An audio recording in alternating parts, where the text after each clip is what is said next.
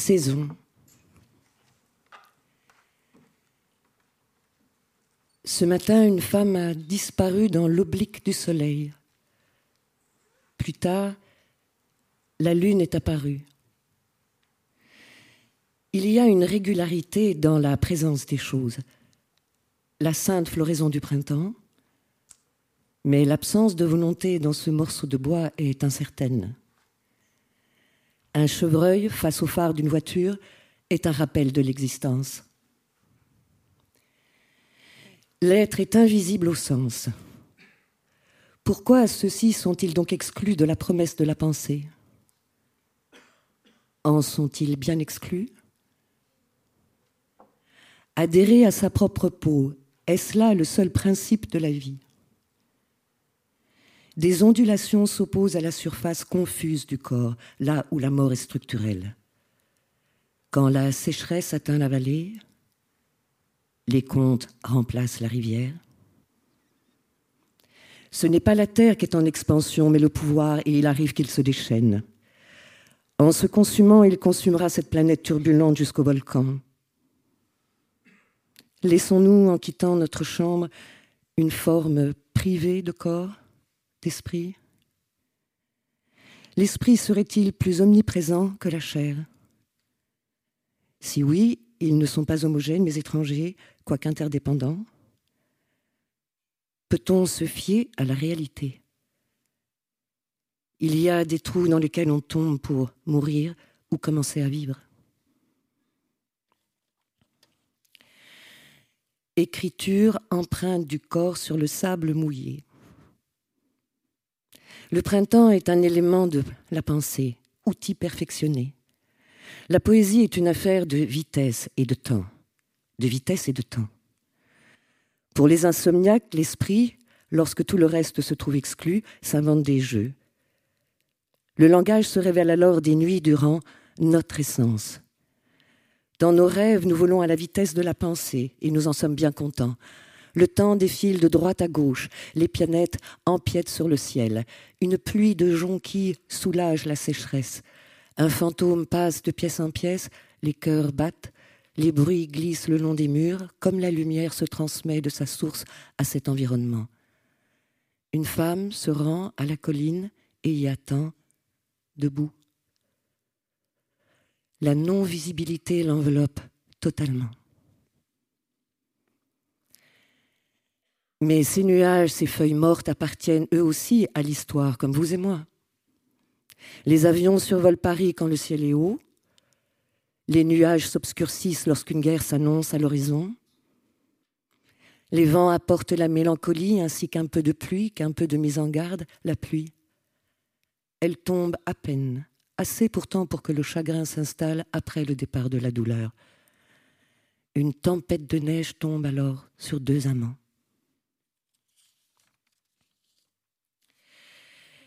Écrire et savoir que l'on écrit, que cela prend du temps, qu'il faut le décider, qu'il faut aussi de l'encre et voir en même temps qu'il y a un plafond, une chaise, un tapis, qu'il y a de la respiration dans l'écriture, l'inhalation d'un air chaud et insalubre, qu'une vague nous visite comme la grâce, comme le papier, qu'il y a de petits signes que l'on appelle les lettres, de plus grands que l'on appelle les mots, et sous forme de lignes des. Il y a de la colère dans l'air, c'est l'heure des tempêtes solaires, des comètes désorientées, des éruptions volcaniques dans les trous noirs, L'heure est au bois flotté en arrière-plan, au canard sur la vase. L'imagination s'enflamme, se réapproprie le cuivre. Le soleil, plateau de cuivre, chef de clan, enchaîne les planètes à sa destinée. La confusion contagieuse affecte le jardin. Les branches sont touchées par des éclats de l'automne à venir. L'incertitude politique atteint le monde végétal qui peine déjà à résoudre ses propres crises. Il y a des arbres à qui réussit la rudesse du temps, d'autres qui y succombent. Le désir s'est déchaîné ce matin, la faim au ventre, l'insomnie en tête. Qu'est-ce qui a plus de réalité, le passé ou le futur? Et que dire du soleil meurtrier qui oblitère le ciel, trop puissant pour jeter des ombres? À quoi ressemble le monde vu d'un drame shakespearien? À une courbe? À une forêt, à une pagaille?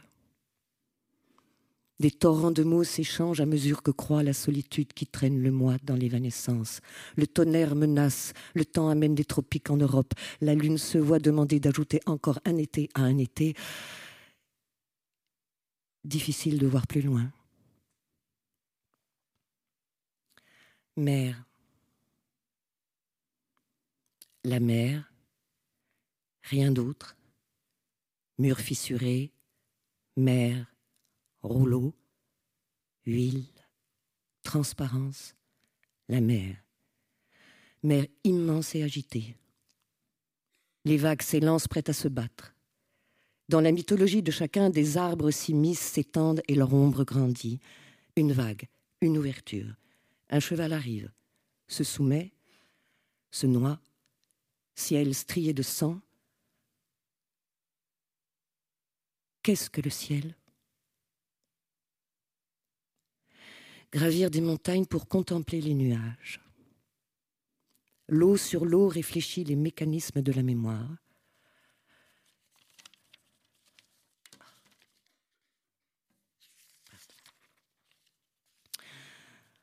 L'explosion du feu des entrailles d'une femme, bataillon en marche, terrifiant, les soldats couvrent leurs yeux de fleurs selon la saison, des continents de nuages à la dérive, mer résolument insomniaque, ciel roulant vers l'est, l'écume blanche recouvre l'eau, silence inquiétant.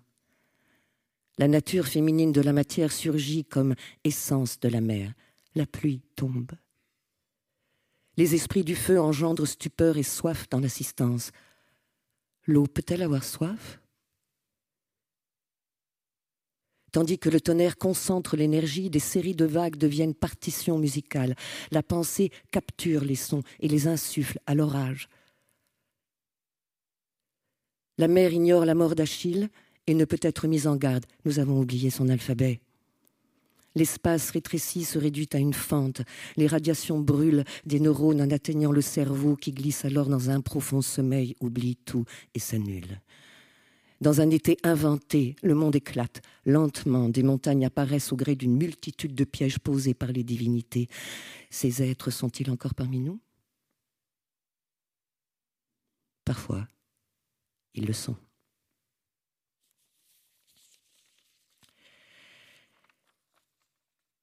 Et que dire de l'élan irrépressible de cette entité prodigieuse dans laquelle un nombre incalculable de bulles liées indéfectiblement prononcent l'éloge funèbre de l'infiniment petit et créent alors la forme la plus exaspérante d'un infini insaisissable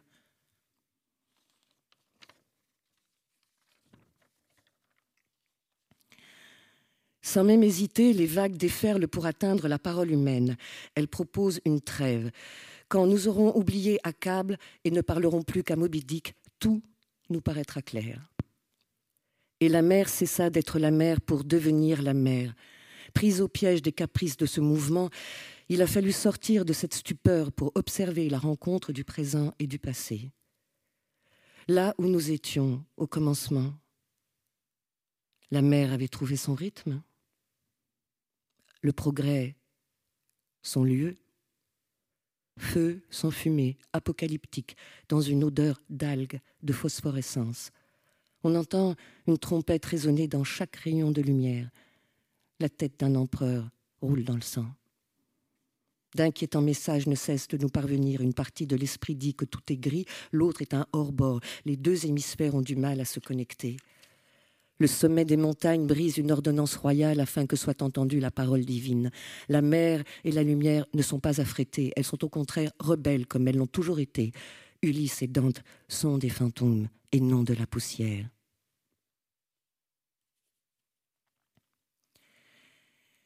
Les serpents ouvrent la voie à la mort. L'hiver nous dit que la mer est haute, elle respire. Mon cœur défaille. Dans ce silence, les hémisphères du cerveau perçoivent des lumières différentes. Que signifie appartenir à une terre?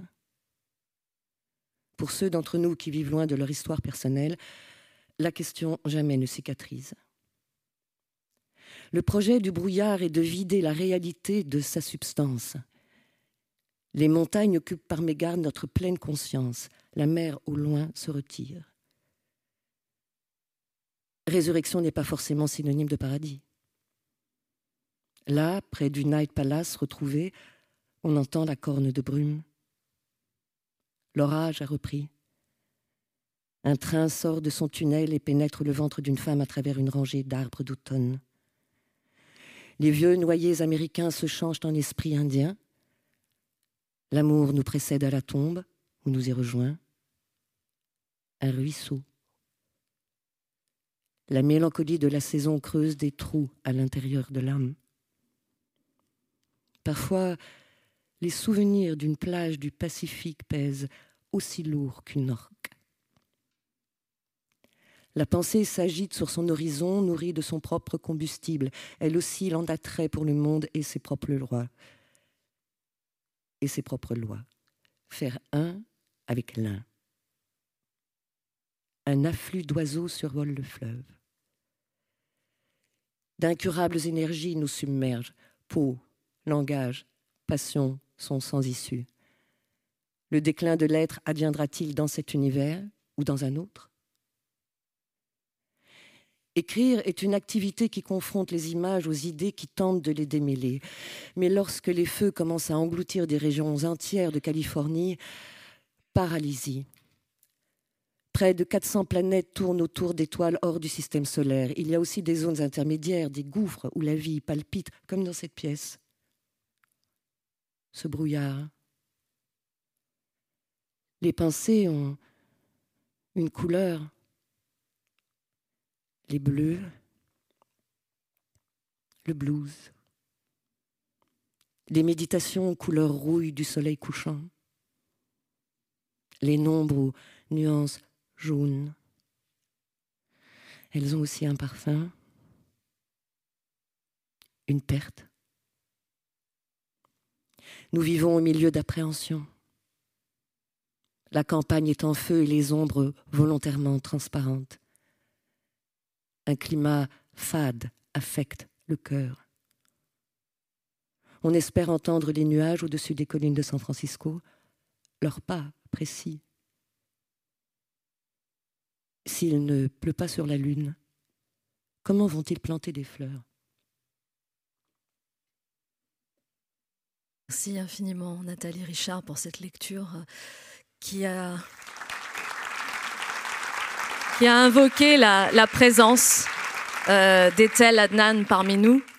Vous venez d'entendre euh, des extraits euh, de l'anthologie Le destin va ramener les étés des ombres qui est publiée aux éditions Point, dont vous avez fait la préface, Hans Ulrich Obrist. Vous êtes euh, aujourd'hui avec nous, vous avez très bien connu Ethel Nan et vous allez partager avec nous quelques moments précieux que vous avez, vous, partagé avec elle.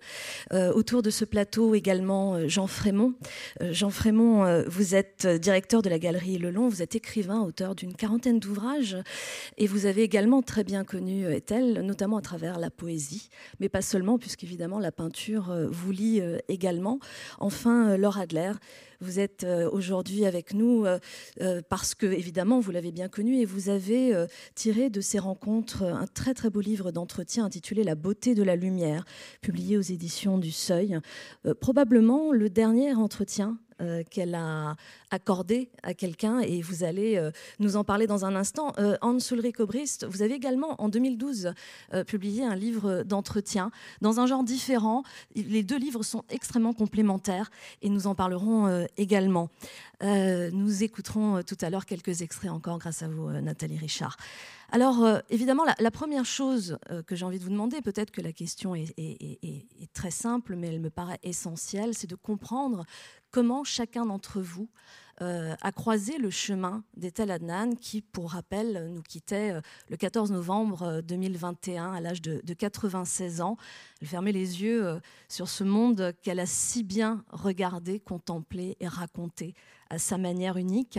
Peut-être commencer par vous, Hans. Comment avez-vous rencontré Ethel Adnan?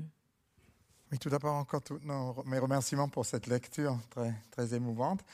Et euh, oui, c'était il y a une quinzaine d'années. Euh, j'ai vu une, un Leporello de, de Ethel c'était à Dubaï et dans, une, dans, une, dans une, exposition de, groupe. Et, euh, et, je ne connaissais pas le travail. C'est un de Leporello extraordinaire où il y a signes, il y a poésie, il y a dessin. Euh, et, euh, et j'ai commencé à faire des recherches online et, et, et commander quelques livres. Et, quelques jours après, j'étais au téléphone avec, avec le poète Mahmoud Darwish, puisqu'on travaillait sur un livre avec Suzanne Hefuna, dont il a contribué des poèmes. Et, je savais que Darwish connaissait très bien l'œuvre d'Etel, donc je lui ai dit puisqu'il y en avait tellement de livres à commander, qu'est-ce qu'il faudrait lire? Et, et David, je disais, Ethel n'a jamais écrit une mauvaise ligne, il faut tout lire. Donc, euh, donc j'ai commandé des dizaines et des dizaines de livres et c'est devenu un peu comme euh, pendant mon adolescence Robert Walzer où j'ai tout lu, non? Et, euh, il y a parfois des écrivains on, on lit vraiment toute l'œuvre et c'est ça qui après a mené à, à la première rencontre et, à partir de là on s'est vu tous les mois, tous les deux mois. Jean Frémont, je vous pose la, même question. Je disais, vous l'avez rencontré à travers des, cercles de, de poétiques, c'est bien cela? Oui, moi j'ai rencontré et, Simone quand elle. Voilà. Euh, je ne sais plus exactement quelle année, mais il y a 30, 30 ou 35 ans, je crois que Simone me disait que c'était en, en, en, 88. Euh, elles habitaient à San Francisco à l'époque. Elles avaient déjà un appartement à Paris, mais elles habitaient à San Francisco et c'est là que je les ai rencontrées. Euh, on avait déjà au fond pas mal d'amis communs parmi les, les poètes américains de San Francisco ou de New York. Euh, donc c'est voilà, c'est comme et ensuite on se, on se voyait régulièrement à Paris ou ailleurs. Enfin, c'est le goût de la poésie qui a généré cette amitié? Oui, en ce qui me concerne, oui, c'est par ce biais que je l'ai rencontré. Euh, je connaissais son, son travail, mais j'ai jamais euh, plastique. Mais à l'époque, j'ai jamais pensé que je pouvais faire quoi que ce soit pour elle euh, sur ce plan-là. Donc, j'en suis évidemment pas du tout responsable. J'ai pris ça en charge après parce que j'avais les, instruments nécessaires pour que ça se développe au mieux pour elle. Mais je ne peux en rien m'attribuer la découverte. Enfin, euh, vous, Laura Adler, euh, vous racontez que, je crois, vous l'avez rencontré dans des circonstances, euh, somme toute, vous dites-vous, assez banales, une soirée un peu mondaine, et vous avez vu cette... Le, micro, le micro. Enfin, oui, c'est moins banal que ça en a l'air, parce qu'en fait, c'était, Hans Ulrich était là, c'était en fait un, week-end entier qu'avaient organisé Jean-Paul Capitani et Françoise Nissen d'Actes Sud à Arles parce qu'ils voulaient construire ce qu'ils appelaient à l'époque l'école des possibles. À la suite de la mort de leur fils, ils avaient décidé de projeter leur avenir vers une école qui serait pour des, pour des enfants qui ne s'adapteraient jamais à l'école. Et Hans Ulrich, tu étais là. Il y avait aussi beaucoup de pédagogues, il y avait quelques artistes, il y avait Adèle Abdemessed et il y avait Ethel avec Simone. Et effectivement, euh, c'est la première fois que j'ai rencontré Ethel. Et Ethel, euh, je ne sais pas si tu te souviens, en Soulrich, il y avait une, grande soirée, effectivement un peu mondaine, dans un restaurant très chic euh, aux environs d'Arles. Ethel était de côté. Elle était à part, elle, regardait la cheminée, elle regardait le feu, elle se mêlait pas aux conversations. Alors évidemment, on a envie de se rapprocher de quelqu'un qui ne se mêle pas comme ça de ses mondanités. Et une fois qu'on a rencontré Ethel, on a rencontré quelqu'un qu'on a envie de revoir. C'est quelque chose d'addictif. Il y a des personnes qui sont euh, addictes euh, à l'alcool, à la drogue. Moi, je suis devenue addict à Ethel. Mais je pense que tous les trois, on, a, on ressent la même chose. C'est-à-dire que quand on avait rendez-vous avec Ethel, euh, on avait envie d'avoir le nouveau rendez-vous. Euh, dès qu'on sortait de chez Ethel, on avait envie de se reprojeter dans le prochain rendez-vous. C'est totalement vrai, ça n'a jamais arrêté en fait. C'était une conversation infinie, non? Et, et surtout, ça donnait énormément d'espoir. Alors, euh, la, rencontre, c'est une chose avec la personne, et puis il y a la rencontre avec l'œuvre. Il y a l'immersion dans, ses textes, dans sa peinture si particulière. Euh, c'est une artiste, on en parlait tout à l'heure en, coulisses, qui m'a donné le sentiment d'être une artiste, je, je c'est-à-dire qu'elle est, euh, plurielle à tous les sens du terme, à la fois dans ses origines, à la fois dans sa manière de travailler. Elle a besoin du texte, elle a besoin de la couleur, elle a besoin du dessin. Euh, qu'est-ce qui, euh, à vos yeux, Jean Frémont, par exemple, fait que, à un moment donné, et c'est sur le tard, elle explose comme artiste, peintre, plasticienne Pourquoi, à un moment donné, le monde se rend compte qu'il y a quelque chose de particulier dans sa peinture? Alors, elle a, raconté un petit peu les, débuts. Elle était euh, professeure d'esthétique dans un collège en Californie. Et une de ses collègues lui a dit Mais comment tu enseignes l'esthétique? Mais, et, tu ne peins pas C'est pas possible. Et, elle a répondu Mais je suis très maladroite. Ma mère m'a toujours dit que j'étais très maladroite. Je ne saurais jamais. Raison de plus, lui a dit son ami. Euh, elle lui a donné tout, de suite quelques instruments en disant Vas-y. Et évidemment, comme c'est dans le tempérament d'Ethel, euh, de faire des choses ça, toujours simples, directes, justes, naturelles, comme ça. Euh, ces tableaux ont, été immédiatement euh, des, choses vivantes et, authentiques, très, très simples, très vite. On ne peut même pas trouver je, n'ai jamais vu des tableaux. Bon, peut-être les, tout premiers ont. Évidemment, il y a toujours des influences. Euh, et en l'occurrence, là, les influences viennent sans doute de, Nicolas de Stahl, de, voilà, de choses comme ça qu'elle aimait. Elle aimait beaucoup Klee, elle aimait Kandinsky, euh, qu'elle avait découvert au MoMA, au, Guggenheim à, New York. Euh, mais très vite, elle a trouvé son, ton tout de suite presque. Et ce qui est frappant chez quelqu'un, vous parliez tout à l'heure, et on aura certainement l'occasion d'en reparler aussi parce que ça traverse l'écriture, euh, c'est quelqu'un qui, euh, qui est issu de cultures différentes, qui parlait plusieurs langues, qui a vécu dans de nombreux pays. Mais néanmoins, je crois que c'est un peintre américain. Euh, ces tableaux sont rarement grands, ils sont la plupart du temps petits, mais l'espace qu'il porte est un espace ample. Euh, et c'est l'espace américain. Même, même quand elle peignait à Paris, elle est restée dans le, vous, dites également, j'ai lu, euh, vous avez écrit un texte dans lequel vous dites, euh, dans ces, ces tableaux sont souvent de petite taille, mais ils ne sont en rien des miniatures, pas le moindre bavardage. chacun ne dit qu'une chose à la fois, comme un, haïku ou un sonnet. Mm-hmm. alors, vous parliez d'amplitude, mais aussi elle est percutante. Oui, c'est ça, c'est un concentré, c'est une chose. Et elle faisait en général les tableaux en une fois, d'une venée comme ça, en une, matinée ou en une heure, euh, enfin, et, sans, sans, retouche, sans reprise, sans remords, euh, sans cette... Euh, les peintres savent ça, les, les, peintres qui cherchent toujours à faire mieux, à aboutir, à faire quelque chose de plus poignant, de plus fort, ils ont tendance à fatiguer leur tableau, à, éventuellement le détruire en essayant de faire mieux. Est-elle euh, savait absolument euh, s'en tenir à, l'essentiel et jamais aller trop loin. Je, euh, retiens le sans remords et, et, je me tourne vers vous, Laura Adler, parce que vous êtes, vous l'avez interrogée sur sur sa vie, sur euh, euh, l'époque qu'elle a traversée, dans laquelle elle a été une femme extrêmement libre, à un moment où ça n'était pas forcément facile de l'être.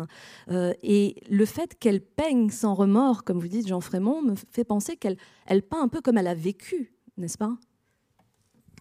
Je ne sais pas, c'est Jean qui est le spécialiste. Ce que je sais, c'est que j'ai vu, moi, j'ai eu la chance de voir à plusieurs reprises, et elle qui m'a invité, elle n'avait pas d'atelier en plus. C'est quand même quelque chose d'extraordinaire. Elle, vivait dans un appartement à Paris et il y avait une pièce qui n'était pas très grande et qui où elle travaillait, mais elle n'avait pas un grand atelier, elle n'avait pas des grands espaces, elle n'avait pas des grands volumes, elle n'avait pas une lumière particulière, elle avait une petite, une petite table, euh, la moitié de celle-là. Euh. Et donc j'ai eu la chance euh, à plusieurs reprises où elle m'a dit euh, bah, Viens avec moi, je suis en train de travailler. Et donc, ce que vient de dire Jean est, est à ce point rigoureux que je pense qu'elle avait, en tout cas à la fin de sa vie, une espèce de double appartenance à la peinture, il me semble. C'est à la fois la justesse et la simplicité. Et pour elle, l'avoir travaillé, mais c'était saisissant. Moi, j'avais des frissons partout. J'avais l'impression que j'allais tomber dans les pommes, tellement c'était hallucinant, parce qu'elle allait à toute vitesse. Mais la regarder, c'était euh, très, très étonnant, un peu comme euh, ce qui reste de Picasso en train de dessiner notre, euh, cette fameuse archive de Picasso. Et elle disait, alors elle prononçait pas un mot, mais après elle me disait, mais, mais c'est extrêmement simple, mais je ne réfléchis à rien. C'est comme ça. C'est-à-dire qu'il y avait un caractère. Alors pour moi, est-elle et tout ce que vous avez dit, mais c'est surtout une philosophe. C'est une, une philosophe de l'instantanéité du temps, une philosophe de la joie de vivre, une philosophe de l'acceptation de l'infini qui est soi. Et, tout ça, elle l'avait dans la tête. Aussi bien quand elle faisait de la poésie, comme on vient de l'entendre grâce à Nathalie, aussi bien quand elle faisait de la calligraphie, aussi bien quand elle faisait des textes, que quand elle faisait des... Je sais même pas comment dire, ce pas des compositions. Elle, elle, elle décrivait ce qu'elle voyait. Mais ce qu'elle voyait, elle me disait, ça c'est un pot de yaourt. Ben, c'est très beau un pot de yaourt. Alors, vous parlez de cet élan, de ce jaillissement créatif sans se poser de questions. Et simultanément, euh, euh, Hans Ulrich Obrist, on, l'a entendu aussi dans, sa poésie, elle est aussi contemplative.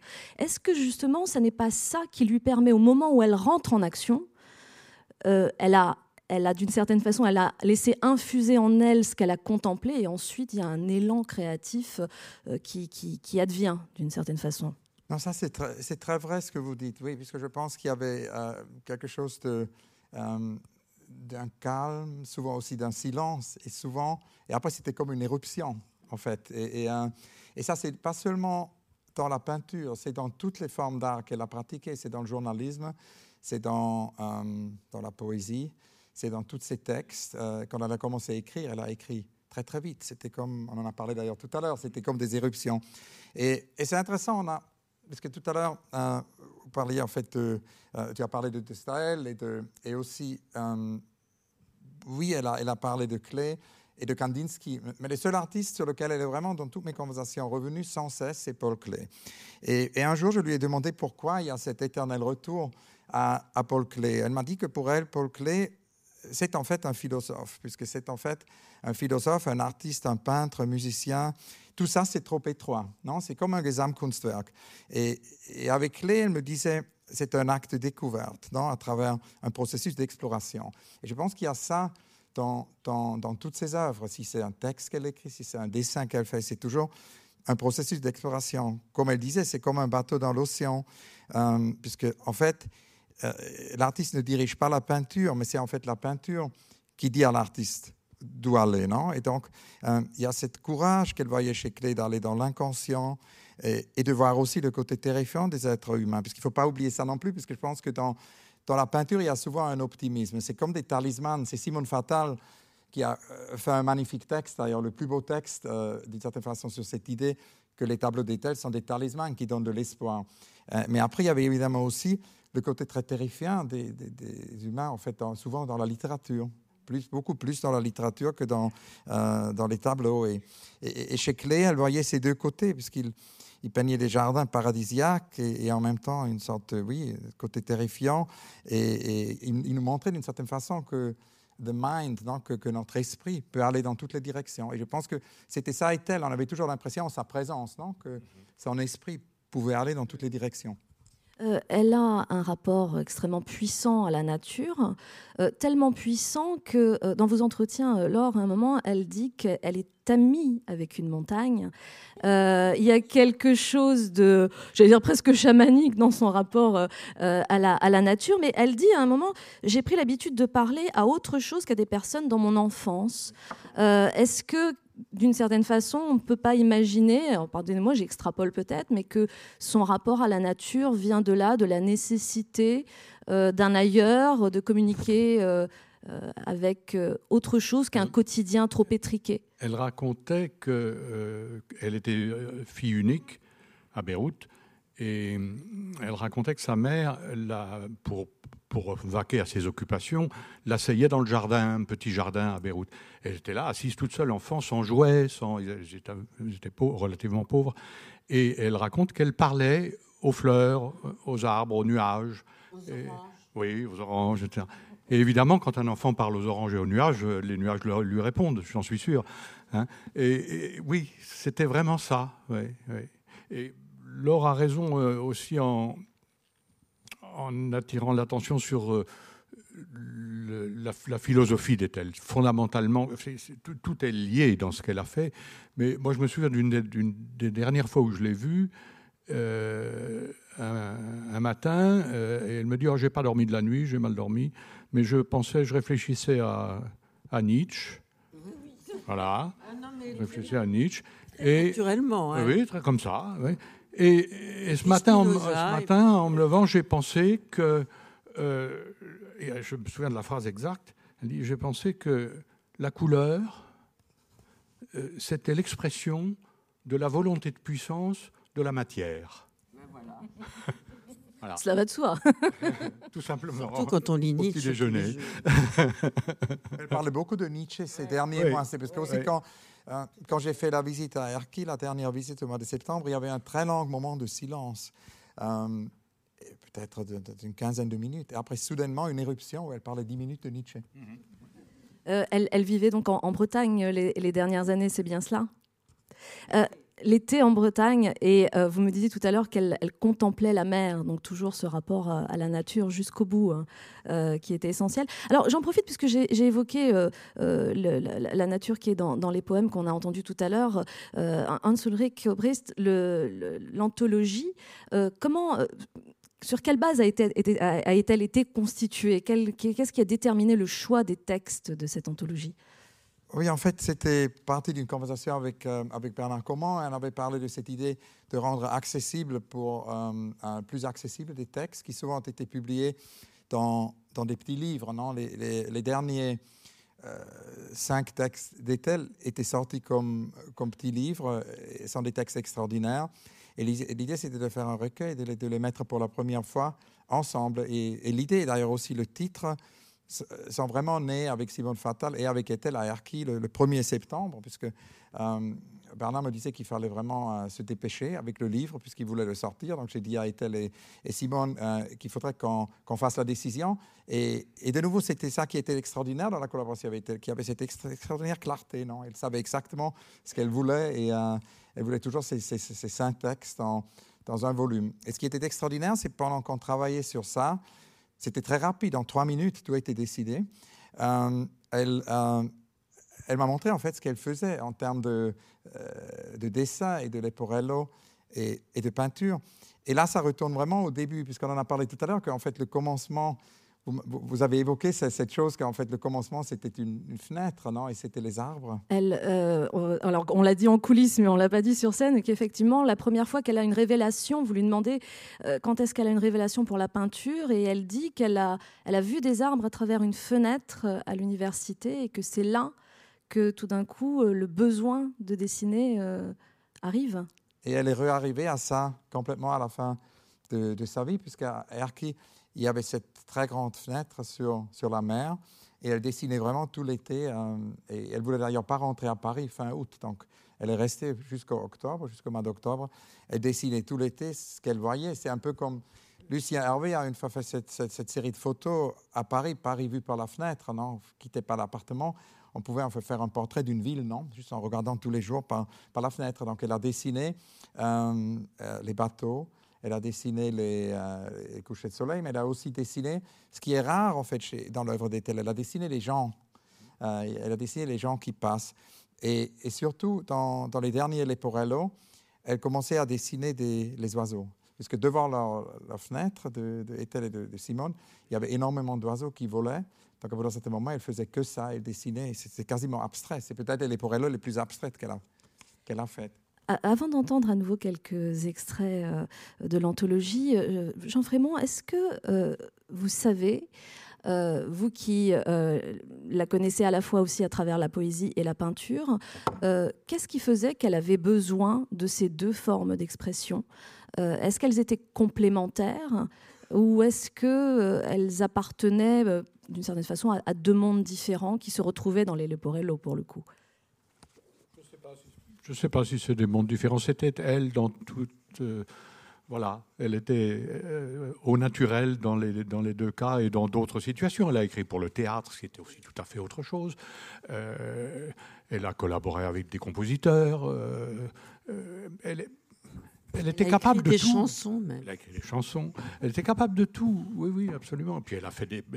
Hans euh, Ulrich nous disait tout à l'heure que qu'elle regrettait de ne pas avoir été architecte. Elle aurait certainement été un, grand architecte aussi. Il y a des gens. Il y a, il y a des gens formidables qui sont capables, euh, qui sont capables de tout avec justesse, comme ça.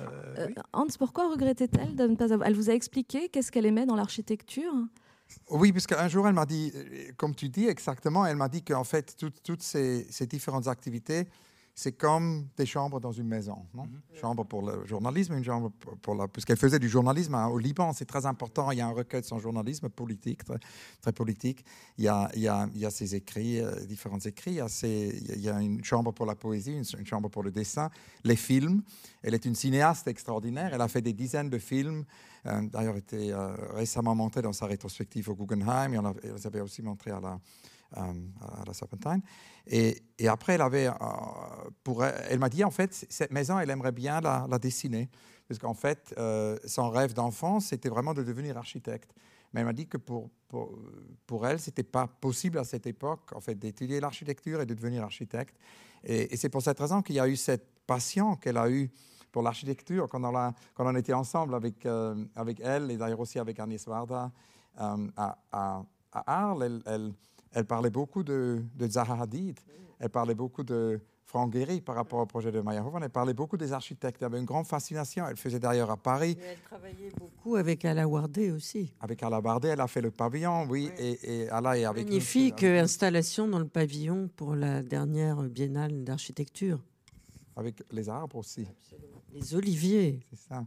Et, donc, en fait, euh, elle a d'ailleurs fait une conférence avec, avec Zaha Hadid à l'Institut du monde arabe où elle a fait un hommage, elle a fait un poème au, pavillon de Zaha. Et donc, un jour, je lui ai dit, mais, mais c'est donc son projet non réalisé, l'architecture. Elle m'a dit qu'elle avait deux projets non réalisés. L'un, c'était de faire de l'art public, puisque pour elle, c'était vraiment cette idée d'aller dans la ville avec ses peintures. Et c'est pour cette raison que ces dernières années, elle a fait énormément de céramique elle a fait énormément de frises, elle a fait des grandes tapisseries elle a, qui peuvent être installées dans, voilà, dans des grandes salles, non dans, des, dans, des, dans des théâtres, dans des salles. Et elle a fait des choses aussi pour des universités, d'ailleurs, euh, carrément dehors. dehors. Euh, donc ce projet non réalisé, elle est même arrivée à le réaliser. Donc, mais l'architecture est restée non réalisée. Dans quelques années, je lui ai demandé de, de, de, de summarize, comment on dit en français, de sommariser, non, de faire un sommaire de récapituler l'idée. Et elle m'a dit en fait euh, qu'elle imagine. Elle a fait beaucoup de dessins euh, qu'elle avait envoyés par email. Et elle m'a dit qu'en fait, euh, que ça serait vraiment bien que, évidemment, le terrain a beaucoup, beaucoup d'arbres. Ça pourrait même être une maison de forêt. Elle rêvait d'une maison dans une forêt. Elle voulait que les murs étaient en briques et aussi en verre et, là, c'est très intéressant parce que ça nous amène à la fenêtre. Il y a votre point sur la fenêtre. Euh, elle disait il n'y avait pas de fenêtre, euh, mais il y avait donc il y aurait que des portes. Mais les portes seraient très très longues et verticales. Il y aurait plein plein plein de portes et ces portes-là, transparentes, seraient les fenêtres. Et, donc elle a, elle a, fait tous les plans. Donc chaque carré serait un mètre. Donc c'est mesuré. Euh, la terrasse serait aussi en briques. Il y aurait un atelier workshop. Et de l'atelier workshop, on arriverait directement dans la cuisine. Et de la cuisine, on arriverait directement dans la salle à coucher. Et de la salle de coucher, on arriverait directement sur un deck à l'extérieur. Et le toit, le toit euh, serait flat, serait donc euh, euh, voilà, avec du bois. Et, et, voilà. Et elle espère que ça se réalise. Je vous propose d'écouter encore un extrait. Nuit, conversation avec mon âme 3. Chère âme, écoute-moi. Tu ne vis pas en moi, mais tout autour, dans un cercle, un nuage. Dors auprès de moi, là où personne ne dort. Ne me fais pas attendre, car nous savons si peu l'une de l'autre. La fièvre monte, celle qui atteint les jeunes prédateurs en balade. Pourquoi sommes-nous plus seuls quand nous sommes ensemble, où que nous soyons? Rechercherons-nous alors les franges tremblantes de l'amour? Ou bien nous assirons-nous à l'ombre d'une pyramide quelque part au Mexique? Les nuages. Les nuages. Des rideaux tombent sur des femmes endormies, dessinent des lignes sur la table. Reste avec moi un instant dans ma souffrance. Ma folie ne dissipe pas le brouillard de mon esprit. Le langage est le produit de la peur en titre guerre. Ne crie pas. La terreur est une étrangère. Là, tout près, est un lopin de terre insolite, un domaine dans lequel je trouve des miettes de mon être.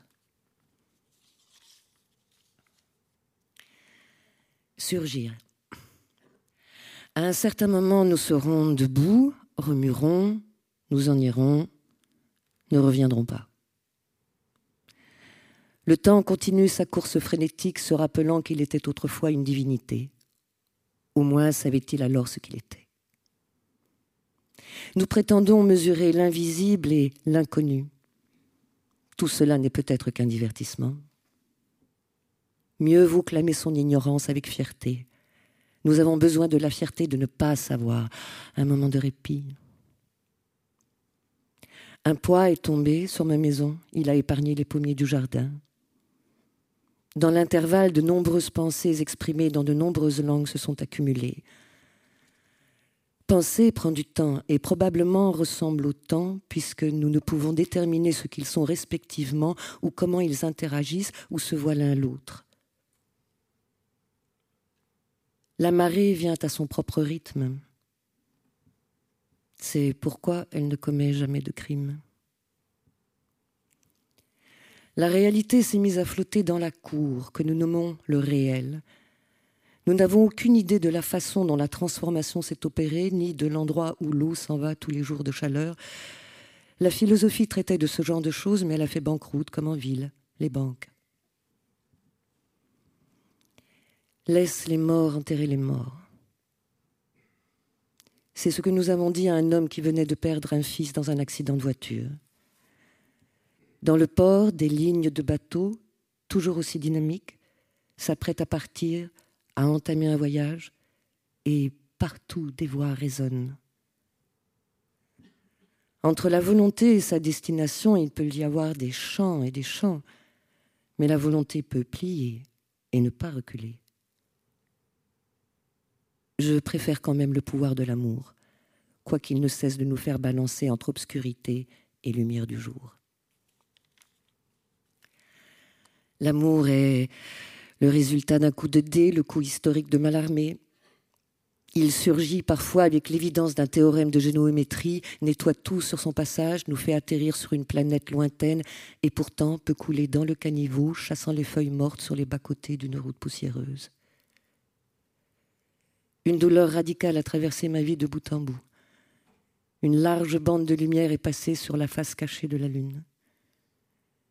Ce genre de mouvement modifie le monde. Tous les jours ne sont pas bons à garder. Oui, Tom, pas tous. Nous avons dit que prévoir quelque chose pourrait en précipiter la fin. Je suspendrai donc mon jugement. De toute façon, nos systèmes financiers tissent autour de nos coups une toile en acier dans laquelle nous nous prenons, lentement, mais sûrement. Déplacer le silence. Presque toutes mes croyances m'ont déserté. Je prends cela comme une sorte de délivrance et de toute façon, elles n'ont jamais été trop nombreuses. Nos maisons sont encombrées, nos esprits aussi, alors un feu aussi dévastateur que possible pourrait bien purifier l'air, agrandir l'espace, faire place au silence. Année après année, nous ne faisons qu'amasser la poussière. Prométhée se rebellait, et Zeus mourut plusieurs siècles plus tard. De grandes étendues de neige remplacent les banquets que tenaient les dieux sur le mont Olympe. Les skieurs préfèrent les choses ainsi. J'ignore ce que je ferais si je pourrais me déplacer plus facilement. Je commencerai pas d'elfe, c'est certain. Peut-être aimerais-je mourir. En plein été, les rochers de Delphes sont brûlants. Ils enflamment la peau et le cœur. La révélation abonde par là-bas. Je dois simplifier ma pensée aller aux racines des oliviers que j'ai plantés sur mon île, m'asseoir près d'eux, regarder chaque feuille, commencer tôt le matin, et puis fermer les yeux et laisser le soleil du matin toucher mon visage. Aller vers la Méditerranée, au coin de la rue, plonger dans son eau, son sel, ses couleurs acides, sa chaleur. Oh, Seigneur, arrêtez de penser. Être simplement et pendant des heures d'affilée fusionner avec cette sorte de conscience végétale et métallique tellement puissante. Prométhée nous donna le feu non pas pour brûler tout ce qui est vivant, mais pour illuminer le ciel. Et maintenant, même notre feu intérieur carbonise. Sommes-nous saints d'esprit? Je suppose que oui, et c'est le danger car la raison veut que les incendies continuent. Les incendies prolifèrent en effet, on peut dire qu'Hiroshima a été un méga feu de joie, un feu déterminant. Le reste du monde a très bien dormi cette nuit-là. Et nous dormions la nuit dernière quand Raffina, le plus ancien port d'Athènes, a brûlé. Il devait y avoir des descendants de Zeus parmi les morts. Le problème n'est pas qu'ils sont morts, mais que nous n'avons pas pleuré. Vous savez, les couchers de soleil sont d'une beauté violente, je dirais qu'ils le sont par définition, mais il y a des lumières, même pas colorées au sens habituel, des lumières élémentaires, mercurielles, argentées, sulfureuses, cuivrées, qui nous arrêtent, nous font perdre l'équilibre, ouvrir les bras sans savoir que faire d'autre, comme foudroyés, mais par un éclair doux. Bienvenue. J'attends ces lumières, je sais que certains d'entre vous le font aussi, où que vous soyez. Je veux dire, quand vous êtes au bord d'un océan, seul, dans le calme de votre esprit. Soyez planétaire. Je veux aller dans ces endroits que mes rêves déploient ou qui s'étalent sur des cartes postales ou des publicités. Ce désir pourrait être pathétique, mais il ne l'est pas, car son intensité le rachète. Cette nuit, j'ai regardé sur Internet les montagnes rouges du sud de la France. Elles sont faites de porphyre. Elles sont aussi rouges que certaines montagnes d'Oman ou d'autres en Arizona. Nous sommes sur une planète soutenue par rien, entraînée à travers le pur espace, le peu, le pur espace par une énergétique étoile de feu en ébullition constante. Nous voyageons sur des terres voyageuses, avancées, toujours avancées. J'ai jeté ma boussole dans les vagues. Elle avait été utilisée par les Arabes pour voyager jusqu'en Chine et malheureusement par les colonisateurs qui ont suivi. Je l'ai jetée. J'ignore la suite et ne veux pas la connaître car je me suis également débarrassée de ma curiosité. Que reste-t-il? Cette saison de chaleur et de vent Le dîner de ce soir et ces larges bandes de vagues frémissantes aux différentes nuances de vert qui me fendent le cœur avec leur incroyable beauté. Nous sommes les témoins des derniers jours de cette civilisation telle que nous la connaissons. Par les baies vitrées de l'appartement, j'observe l'océan. Puis quelque chose remue. Les choses apparaissent, dit-on, en se transcendant. On l'appelle être. On l'appelle cette vague. Cela pourrait aussi bien être des chants. Je n'ai pas dormi la nuit dernière. En ce moment, l'océan est une feuille métallique étalée d'est en ouest. La réverbération me fait mal aux yeux, mais je suis heureuse. Les jours passent, apportent des surprises, des amis viennent, et ce sont des messagers, oiseaux de bon augure. Ils soulèvent le ciel et nous en avons besoin. Je m'efforce d'aller marcher en bordure de la ville, suivant la marée, pas à pas. Une heure passe après l'autre, puis le soleil lance de nouveaux rayons. La radio dit que Paris connaît une vague de chaleur. La température va atteindre 40 degrés. C'est un climat tropical et rien ne garantit que la chaleur ne s'élèvera pas au-delà. Il fait encore chaud, encore plus chaud en Bretagne. Les poissons appellent à l'aide. Comme moi, souvent. C'est ainsi. La plupart des gens prennent la guerre comme elle vient. C'est judicieux sans doute.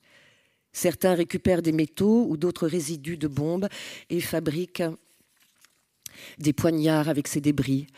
À partir d'armes dédiées au meurtre de masse, d'autres armes sont fabriquées plutôt artistiques et mortelles à l'échelle privée. Mais la mort est singulière, tuer un ou plusieurs est tout aussi inacceptable et aucune consolation n'est possible dans de telles affaires. Et la tuerie se poursuit, atteignant un point où l'accepter devient une question de survie personnelle et où nous considérons la moralité comme un luxe dont on peut se passer. La fête sanglante continue et nous l'observons dans un désespoir total.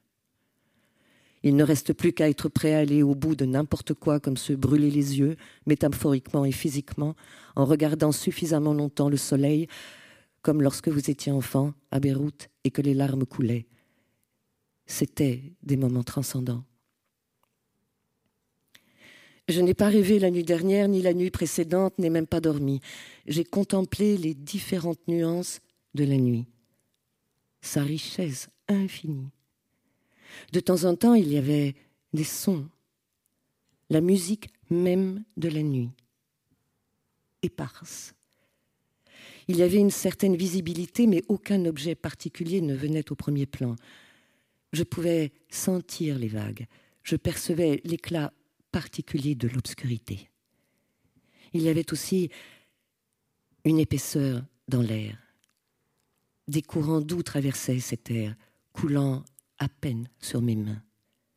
Je sentais aussi que mon corps, mon propre corps semblait flotter plus que le reste. Des débuts de vision, plus que d'idées, ont commencé à me traverser l'esprit.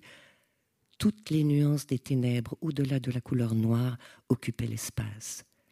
La nuit a continué, se répétant.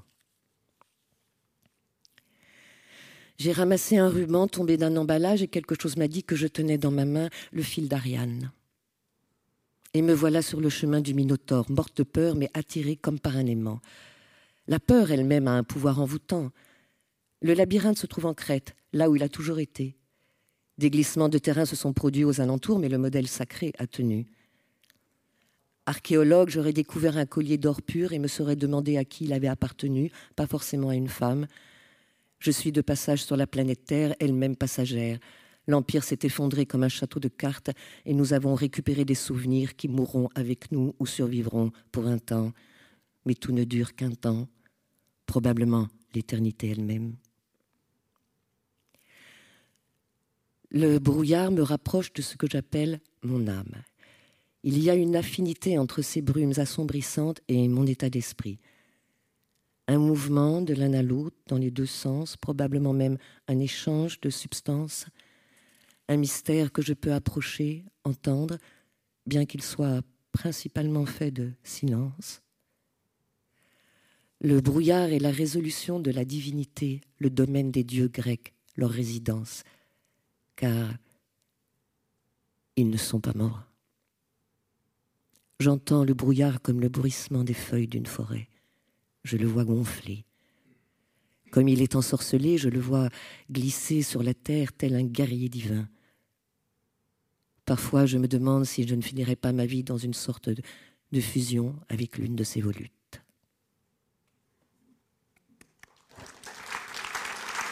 Merci beaucoup, Nathalie.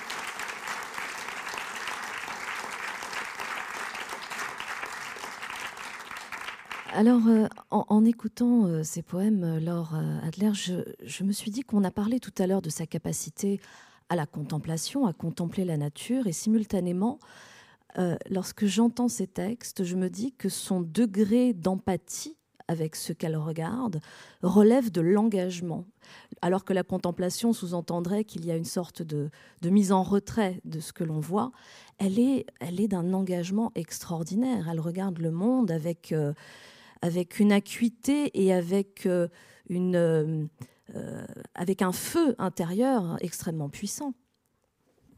Oui, mais elle était très vieille. à ce moment-là. Et je pense que l'expérience de la vie euh, l'a précipité aux avant-postes de la découverte du monde très bruyamment, puisque on a évoqué son rôle de journaliste extrêmement jeune. Elle a couvert la guerre. Elle a pris beaucoup de risques, à la fois des risques physiques, mais aussi des risques intellectuels. Et ensuite, euh, je pense qu'elle n'a jamais eu de plan de carrière. Au contraire, elle a essayé de déjouer tout ce qui pouvait euh, correspondre aux voeux de sa mère. Elle a essayé euh, d'aller à l'aventure. Elle pensait que chaque jour était peut-être un rendez-vous vers l'inconnu. C'est cette faculté de l'inconnu qui, je pense, l'a tenue jusqu'au bout.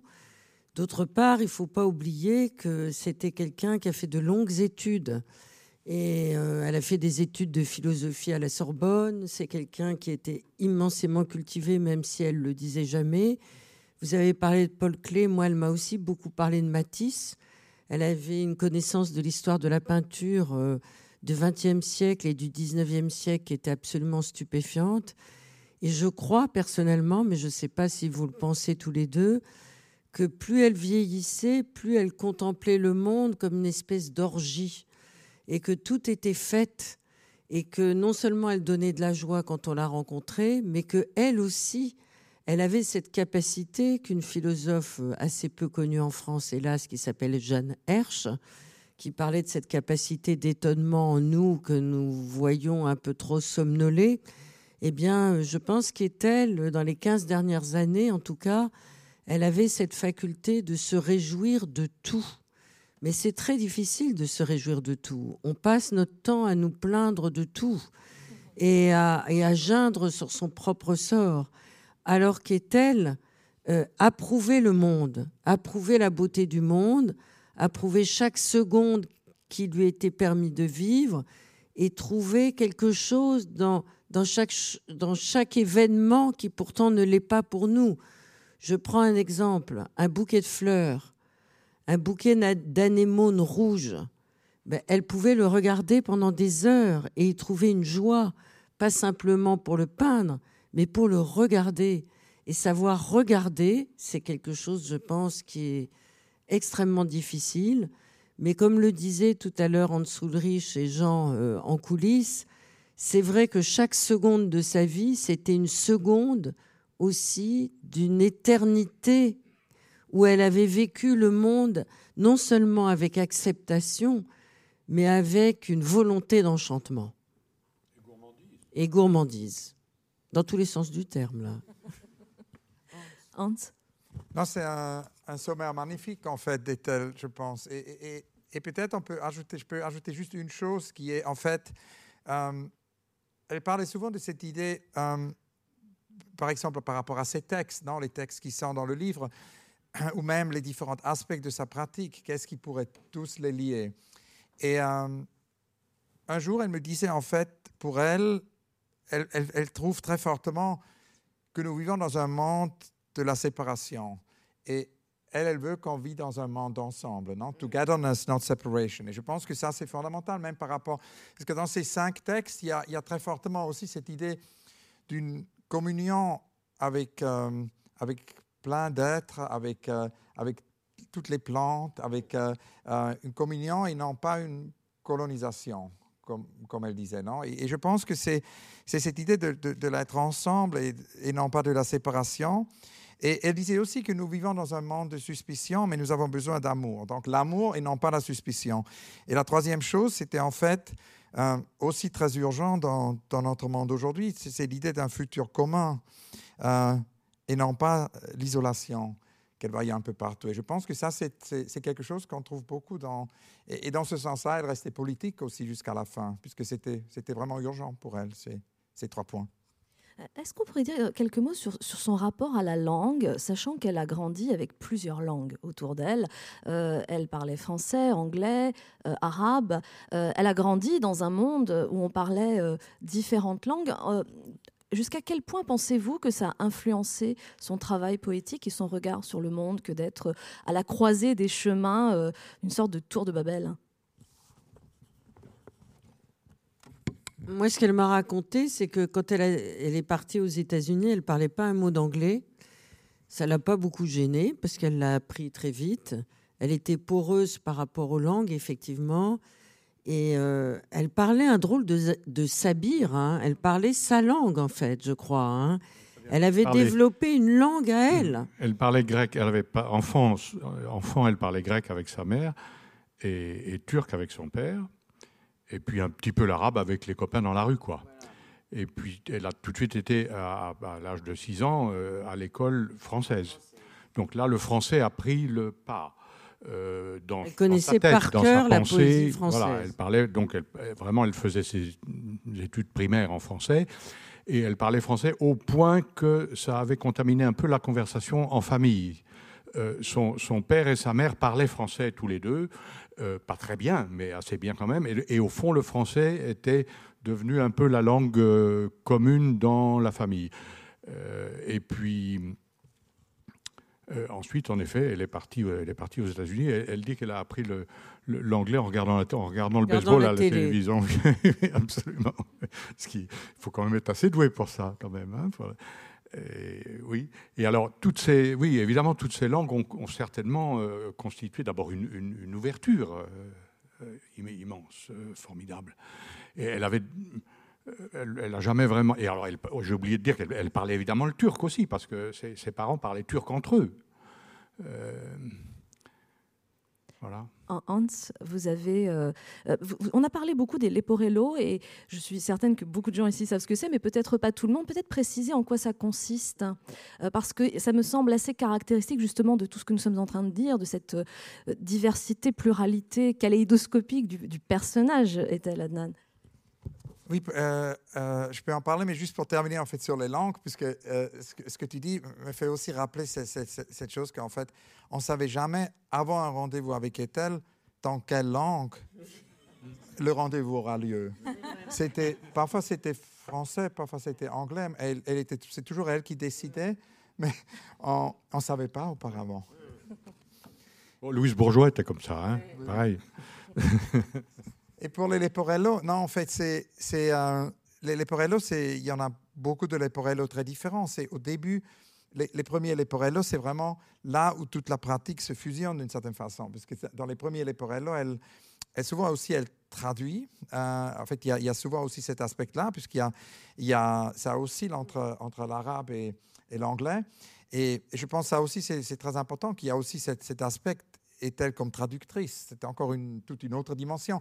C'est vraiment un peu comme dans la superstring theory. euh, il y en a autant de dimensions chez Ethel, non? Et, donc, dans les premiers Leporello, on trouve souvent euh, un texte, euh, on trouve peut-être aussi un texte qu'elle traduit, on trouve des dessins, on trouve des signes. Et après, peu à peu, elle, se libère et les, Leporello deviennent quasiment aussi libres que les tableaux. Je pense, dans les, dans les 10 années dernières, 15 années dernières, Parfois, il y a des leporello qu'avec des arbres. C'est carrément des calligraphies. Parfois, il y a des leporello euh, euh, qu'avec des signes. Par exemple, par rapport à, à Apocalypse arabe, elle a, fait énormément de, euh, euh, de signes non et, de, dessins de signes. Et là, il y a un leporello euh, qu'avec des signes. Il n'y a pas, de texte, pas d'écriture. Et il n'y y a, y a pas vraiment de dessin au-delà de ça. Et après, il y a, il y a ces leporello, ces derniers leporello qu'on a évoqués, où après, c'est vraiment une contemplation de, de ce qu'elle voyait. Il y a aussi énormément de leporello qui sont très autoréférentiels à l'idée de l'encre. Parce qu'en fait, elle aimait beaucoup les peaux avec l'encre euh, euh, et, euh, et elle les dessinait. Donc, il y a des leporelli entiers qu'avec des... Avec les, on appelle l'encrier, oui, qu'avec des encriers. Et, et souvent, c'est sur l'écriture à main. Elle était aussi, elle était très convaincue qu'il ne fallait pas que ça disparaisse, puisque, comme disait Umberto Eco, non, il y a un risque que l'écriture à main disparaisse, un, risque que les encriers disparaissent. Et elle, elle, voulait les, les, montrer, elle voulait que ça reste, que ça continue à vivre. Euh, alors vous dites que ça continue à vivre, si vous le permettez, Jean Frémont, je vais vous citer. Vous dites quand on referme le Leporello d'Ethel Adnan, qu'on le replie avec soin après l'avoir regardé, quelque chose continue de se dérouler en nous, comme la parole lente d'un conteur oriental ou la mélodie d'un chant populaire traditionnel. Et à vous écouter tous les trois, j'ai l'impression que ce n'est pas seulement le Leporello qui crée cet effet, j'ai l'impression que vous, Laure, après les entretiens et, toutes les rencontres que vous avez pu avoir avec elle, euh, en vous écoutant tous les trois, euh, on a l'impression qu'elle est là encore en train de, d'infuser encore dans votre esprit euh, qu'elle est omniprésente d'une certaine manière. Est-ce que je me trompe, Laura Adler? C'est-à-dire qu'au début, euh, quand elle a accepté de faire ses entretiens, Simone n'était pas vraiment pour, hein, et je la comprends. Donc, il y a eu des petites difficultés pour prendre des rendez-vous, ensuite pour confirmer des rendez-vous. Ensuite, je ne savais pas si j'avais vraiment rendez-vous. Est-ce que je pouvais pousser la porte parce que la porte d'Etel n'était jamais fermée?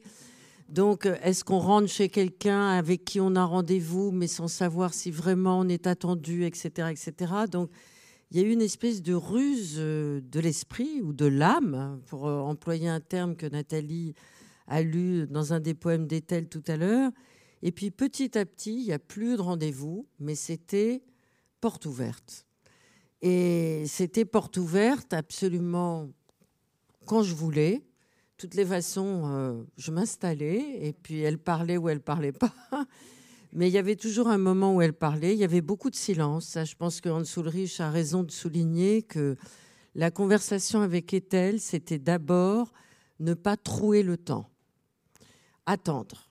Et pour elle, attendre, c'était aussi important que de parler, attendre qu'elle parle parce que, enfin, c'est ridicule ce que je vais dire, mais je le pense, il y avait quelque chose presque comme d'un oracle à la fin de sa vie quand elle parlait.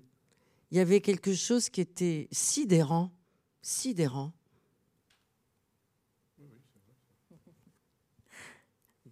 Que dire après ça? Hans, justement, vous, vous, vous, dites à un moment donné, euh, enfin plutôt elle vous dit, parce que vous lui demandez qu'est-ce que c'est qu'un intellectuel pour elle. Euh, et, elle répond, je crois qu'un intellectuel, c'est quelqu'un qui change l'histoire de son vivant.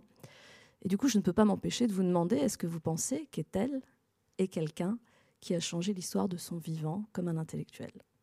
Oui, oui, j'en suis convaincu. Et c'est pour cette raison que j'ai toujours pensé qu'il faudrait euh, qu'elle ait le prix Nobel. Ça, c'est malheureusement resté un, un projet non réalisé. Et justement, d'ailleurs, dans la toute dernière interview à Erki, euh, notre, dernière fois qu'on s'était vu, je, lui ai posé ces questions. Qu'est-ce qui lit, non Toutes ces différentes. Ça, revient un peu à ces questions qu'on a discutées tout à l'heure. Qu'est-ce qui lit tous ces différents aspects. Et elle me disait en anglais, uh, There is something that links all of the different things. It's what we call our person. There is a link that we don't do purposely. It's there. It's your sensitivity. It's your identity. It's one person in different rooms. Every artwork is a window into this world that only art can access.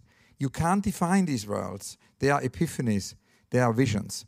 Donc elle disait d'une certaine façon, ce qui, ce qui lie non, toutes ces différentes choses, c'est en fait notre personne. C'est un lien que, que nous ne faisons pas euh, purposely, ça veut dire euh, avec Exprès. Purpose, exprès, oui, merci. Euh, mais c'est là, c'est notre sensibilité, c'est notre identité. C'est une personne dans différents espaces. Et elle dit après qu'en fait, chaque œuvre d'art est une fenêtre sur ce monde que seulement l'art peut accéder. Et tu ne peux pas définir ces mondes. C'est des épiphanies, c'est des visions. Oui, je voudrais rebondir sur ce que tu viens de dire, Hans Ulrich, parce que Marguerite Duras, à la fin de sa vie, expliquait et exprimait de manière très frontale le fait que chacun de nous avait la possibilité d'écrire et que chacun de nous était écrivain, à condition, disait-elle, de savoir descendre au fond de soi-même, ce qu'elle appelait, elle, le puits noir. Ben, est-elle, elle me fait penser aussi un peu à Marguerite, c'est-à-dire qu'elle nous donnait de la joie, de la possibilité d'exister, et elle pensait que chacun d'entre nous était un artiste. Bon, c'est pas ce que je crois, mais en tout cas. Le destin va ramener les étés sombres, c'est le titre de cette anthologie euh, Hans Ulrich euh, Aubrich que vous avez euh, constitué euh, aux éditions Point. C'est des extraits qu'on a entendus grâce à Nathalie Richard, qu'on remercie encore pour cette très très belle lecture. Euh, je vous invite également à aller à la rencontre d'Ethel à travers les entretiens de Laura Adler, La beauté de la lumière aux éditions du Seuil, dans un moment très doux, très, comment dirais-je, profondément humain, où elle s'est beaucoup confiée à vous avec une vérité et une générosité euh, assez exceptionnelle. Euh, enfin, que dire Je vous invite, si vous ne la connaissez déjà, à la découvrir et puisque vous la connaissez, j'en suis certaine, à la relire encore et encore. Merci beaucoup à tous les trois d'avoir partagé cette expérience avec nous.